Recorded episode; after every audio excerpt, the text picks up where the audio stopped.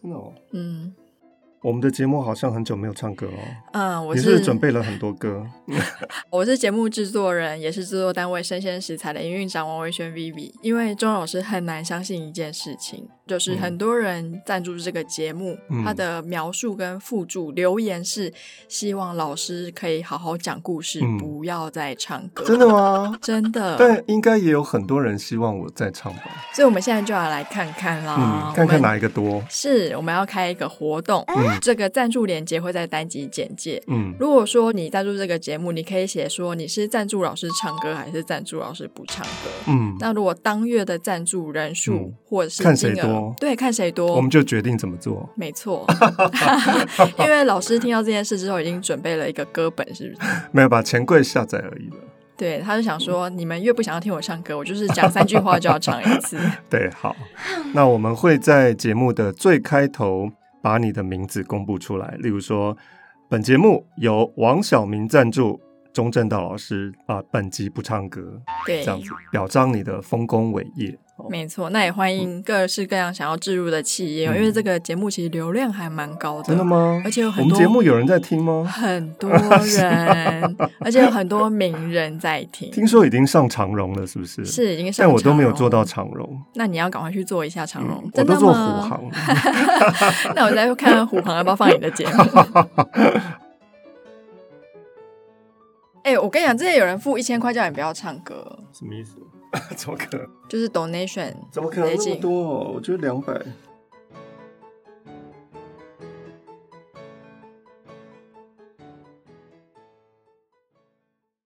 本节目由生鲜食材科技出品。Hello，欢迎一起今天遇到艾琳姐。上次我们看到于佳音找工作，找到了一个夏公馆的家教的工作，没想到于爸爸突然出现了。想要在夏家捞一点好处，而男主人夏宗玉看见了美丽的佳音，有些心动，但碍于自己的有妇之夫的身份，也不好有所表示。女儿夏小蛮生病了，夏宗玉居然找到了于佳音的住处，想要佳音住在夏家几天，帮忙照顾小蛮。夏宗玉就说：“想问问您，肯不肯上我们那儿去住几天？如果可以的话。”那我就放心了。佳音不免踌躇了一下，然而他答应起来，还是一口答应了，说：“好，我现在就去。”夏宗玉说：“其实我不应当有这样的要求的。不过我看小蛮平常非常的喜欢你，你也喜欢他。他刚才睡得糊里糊涂的，还一直叫着老师老师呢。”佳音听了这些话，反而有一点难过，笑着说：“真的吗？”那么，请您稍微坐一会儿，我拿点零碎的东西。我帮您倒杯茶吧。佳音就倒了一点茶卤子在杯子里，把热水瓶一拿起来，听到里面簌簌有声，她很不好意思地说：“啊，我倒忘记了，这个热水瓶破掉了。我到楼底下去兑点热水吧。”宗玉看到这样的情况，有点愣愣的，这时候连忙阻拦说：“不用了，不用了。”夏宗玉在一张椅子上坐下来，才一坐下，于佳音又忽然跑了过来，红着脸说：“哎呀，对不起。”因为于佳音把袜子放在椅背上，他把在椅背上一双湿湿的袜子拿走了，挂在床栏杆上。佳音正在准备一些东西，夏宗玉避免看着佳音，所以就看看这个房间。哇，这个房间有够简朴的。但是却非常的有味道。我们看张爱玲的形容，她说这个房间就是佳音生活的全貌。佳音全部在这里了。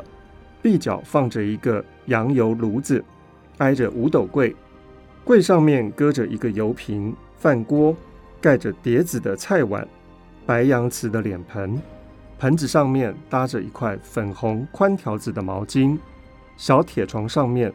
铺着白色的线毯，一排白穗子直垂到地下。他刚才拖箱子的时候，把床底下的鞋也带了出来，天青平金绣花鞋的鞋尖。而床头另外堆着一叠箱子，最上面的一个是一个小小的朱漆描金皮箱，旧式的蛙云铜锁，已经绣成了青绿色，配着那个大红底子，鲜艳夺目。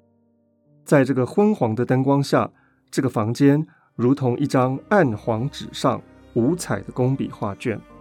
几件杂凑的木器之外，还有一个小藤书架，另有一个大圆镜，从一个梳妆台上拆下来的，挂在墙上。镜子前面倒有一个月白冰纹瓶，里面插着一大枝的腊梅，早已经成为枯枝了，还放在那里。大约是因为它的一点姿势吧，映在镜子里面，如同一个月洞门里横生出来。这是从夏宗玉的眼睛看出去的简单的朴实的于佳音的房间。夏宗玉说不出有一种什么样恍惚的感觉，但因为是佳音的房间，夏宗玉第一次来看到那些火炉饭锅什么的，先感觉到很陌生，再一想。这个地方才像是有人在这里过日子的，不像自己的家，等于小孩子玩的红绿积木搭成的房子，虽然漂亮了，但是一点人气都没有。两个人忽然大半天没有讲话了。夏宗玉见到桌子上面有一个照相架子，便一伸手拿过来看了看，笑说：“这是你母亲吗？很像你诶。”佳音说：“像吗？”宗玉说。你们老太太不在上海吗？佳音说她在乡下。宗玉就说：“那么老太爷也在乡下吗？”佳音折叠着衣服，顿了一顿，然后说：“我父亲跟母亲离了婚了。”夏宗玉有点惊讶，轻声地说：“哦，那么你一个人在上海吗？”佳音说：“哎。”宗玉就说：“你一个人在这儿。”你们家老太太不担心吗？佳音就笑说：“也是没有办法了。一来我母亲在乡下住惯了，而且就靠我一个人，在乡下开销比较省一点。”夏宗玉又说：“那么家里面还有没有兄弟姐妹呢？”佳音说：“没有。”宗玉忽然自己笑了起来，说：“你看我问上这么多的问题，好像是在调查户口呢。”佳音也笑着。把皮箱锁了起来，说：“我们走吧。”佳音让夏宗玉先走下楼梯。佳音把灯关了，房间一黑，然后门口的黑影也把门关了。玻璃窗上面的手帕贴在那里有许多天了。这个玻璃窗上的手帕，在电影《红玫瑰白玫瑰》里面，张爱玲也是用这个形象来描绘孤独的白玫瑰。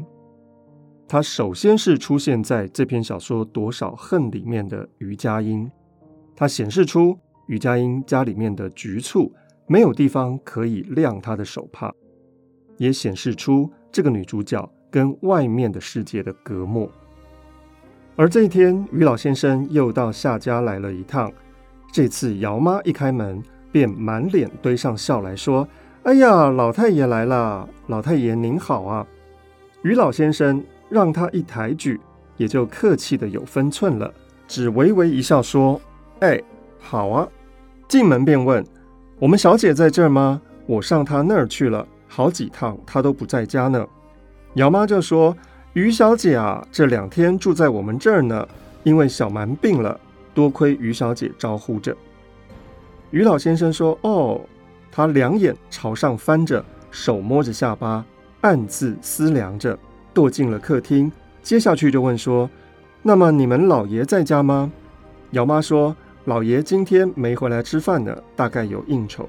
老太爷请坐啊。”于老先生就坐了下来，把腿一翘，不由得感慨地说：“哎呀，像你们家老爷这样，正是轰轰烈烈的时候，我们是不行了，过了时的人了，真可怜呢。”姚妈忙着说。您老太爷别说这些话了，您福气好啊，有这样的一个小姐，这一辈子还怕没有什么吗？这两句话恰恰的打到了于老先生的心坎里面去，他也就正色的笑说：“我们家那个小姐啊，她从小倒是聪明的，也蛮有良心的，不枉费我疼她一场。您别瞧她不太说话哦，她挺有心眼的。”她赶明儿不会错待你的。姚妈听这个口气，好像她女儿已经是夏家的人了。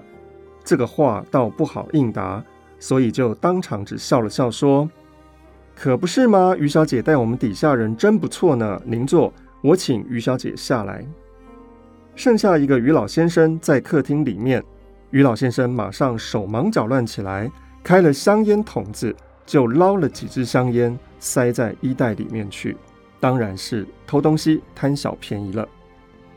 姚妈笑盈盈的去报与佳音说：“于小姐，老太爷来了。”佳音震了一震，说：“啊！”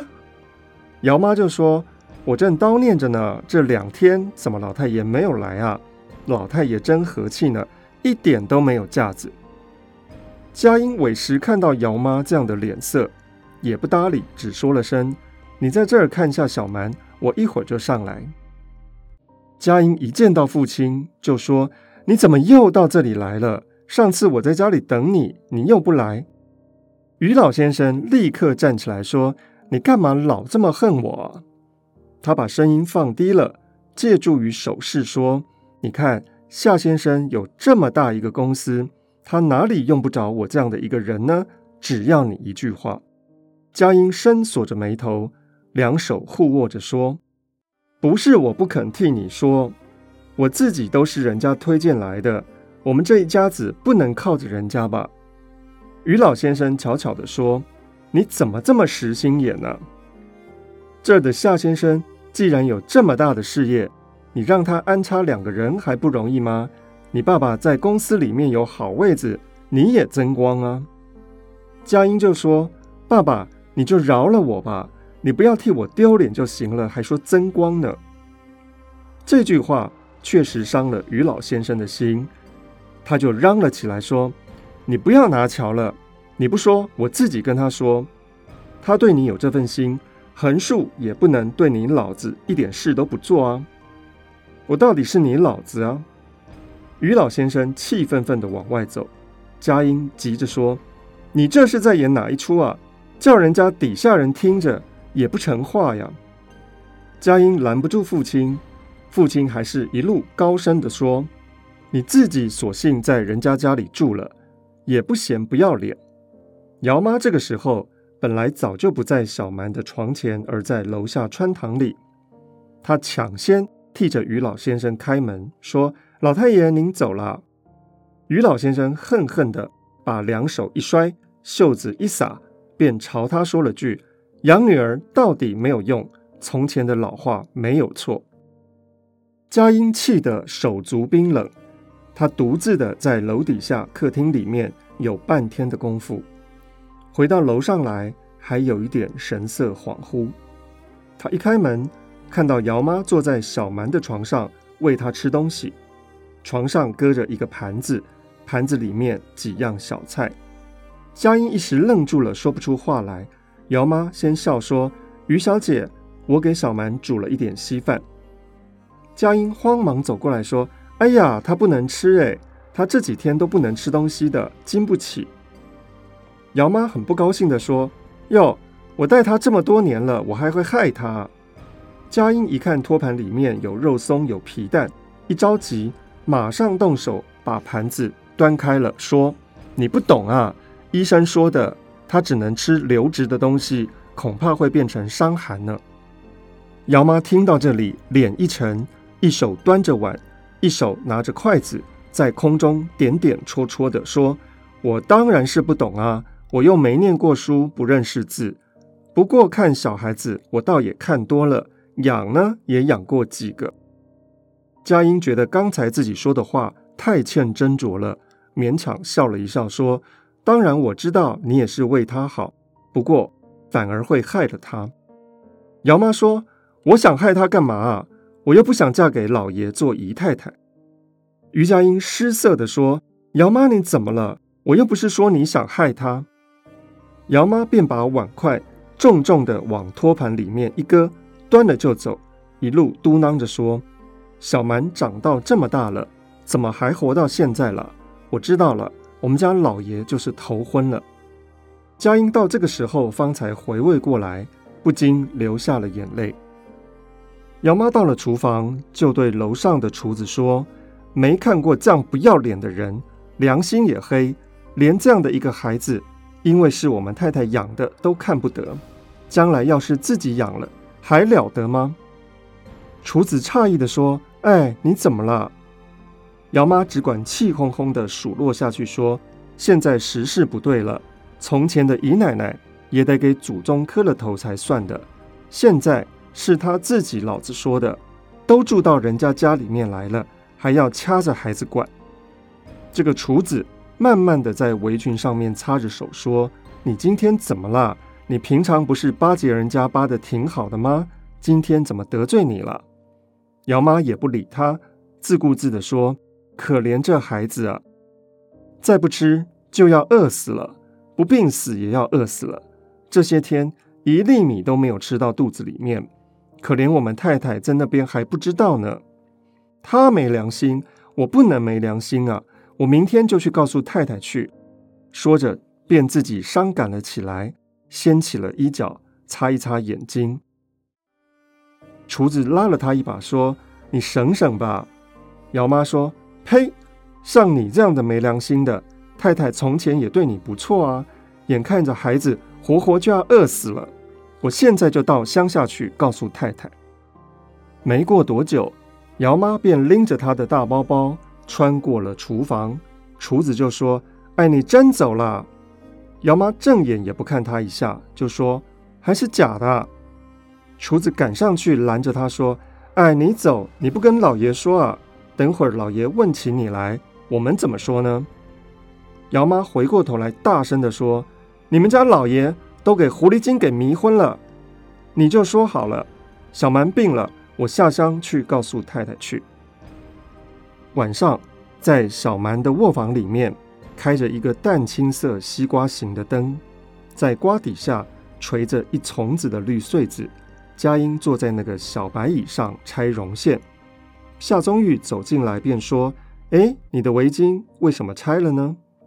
佳音说：“我想拆了给他打副手套。”夏宗玉非常的抱歉地说：“哎呀，真是的，我要是记得，我就去给他买来了。”佳音笑说：“这个颜色的绒线很难买的，我到好几家店里面都问过了，配不到。”小蛮醒了，翻过身来说：“爸爸，等老师给我把手套打好了，我马上要上街去，上公园去。”夏宗玉说：“你这么着急啊？”小蛮说：“我闷死了。老师，你讲个故事给我听。”佳音笑说：“老师肚子里面的那些故事都讲完了，没有了。我家里面倒有一本童话故事书，过几天我拿过来给你看，好不好？”小蛮又睡着了。佳音怕说话的声音吵醒了小蛮，坐到远一点的椅子上面去，将绒线绕在椅背上。夏宗玉走过来笑说：“我能帮忙吗？”佳音说：“好啊，那您坐在这儿，把手伸着。”夏宗玉伸出了手，让他把绒线绷在他的两只手上面，又回过头去看了一下小蛮，轻声地说：“你手套慢慢的打。”不然打好了，他又闹着要出去呢。佳音就点头说：“我知道啊，小孩就是这样子。”宗玉笑着说：“不知道为什么耶，我总觉得你比她大不了多少，倒好像是一个是我的大女儿，一个是我的小女儿。”佳音看了夏宗玉一眼，低下头笑说：“哦，你倒会占人家便宜呢。”夏宗玉笑说。其实要算起年纪来，我要有一个这么大的女儿，可能呢？于佳音说：“不，怎么可能呢？”夏宗玉说：“你还不到二十吧？”佳音说：“我二十五了。”宗玉说：“我三十五。”佳音说：“也不过大我十岁啊。”这个花容月貌的女子坐在夏宗玉的对面，使得夏宗玉有一点感慨起来的说。可是我近来的心情有点衰老了。佳音就说：“为什么呢？在外国这样的年纪还是青年呢。”一个新雇的老妈子来说有客人，递上了名片。夏宗玉下楼去会客，小蛮躺在床上玩弄着他丢下的一副皮手套，给自己戴上试试。这个爸爸的手套啊，大得像熊掌一样。小蛮笑了起来，说：“老师，你看，你看。”佳音硬是把他脱下来了，把小蛮的手塞到被窝里面去，说：“别冻着了，你才刚好了一点点。”佳音把宗玉的手套拿起来看看，上面都裂开了。他微笑着从皮包里面取出了一张别着针线的小纸，给他缝两针。小蛮忽然大叫说：“老师，你怎么给爸爸补手套，不给我打手套呢？你到底什么时候才要打好啊？”佳音急急地把线咬断了，把针线收起来，说：“你别叫，等你爸爸来了，你也别跟他说。如果他问了，你跟他说，我就不跟你好了，我要回家去了。”小蛮就说：“啊，老师，你别回家。”佳音就说：“那你就不要告诉他哦。”佳音把手套放在小蛮的枕边，当夏宗玉再回到楼上来，就发现到佳音不见了。问老师呢？小蛮说：“老师给我去做橘子水去了。”夏宗玉看到小蛮的旁边有一副手套，便说：“你就快有手套可以戴了。你看我的都破了呢。”小蛮岔开五指说：“哪里破了？没破啊。”夏宗玉仔细看着他的手套说：“诶，我记得是破啦。”小蛮笑得咯咯咯的。夏宗玉就说：“你今天大概是好多了，精神这么好。”到底是谁给我补上的？小蛮捂着嘴说：“我不告诉你。”夏宗玉说：“为什么不告诉我呢？”小蛮就说：“我要是告诉你，老师就不跟我好了。”夏宗玉微笑说：“好，那你就别告诉我。”夏宗玉戴上了他的手套，反复的欣赏着。这个手套当然隐喻的是夏宗玉跟佳音之间的爱情。他们两个会有发展的可能吗？请听下回分解。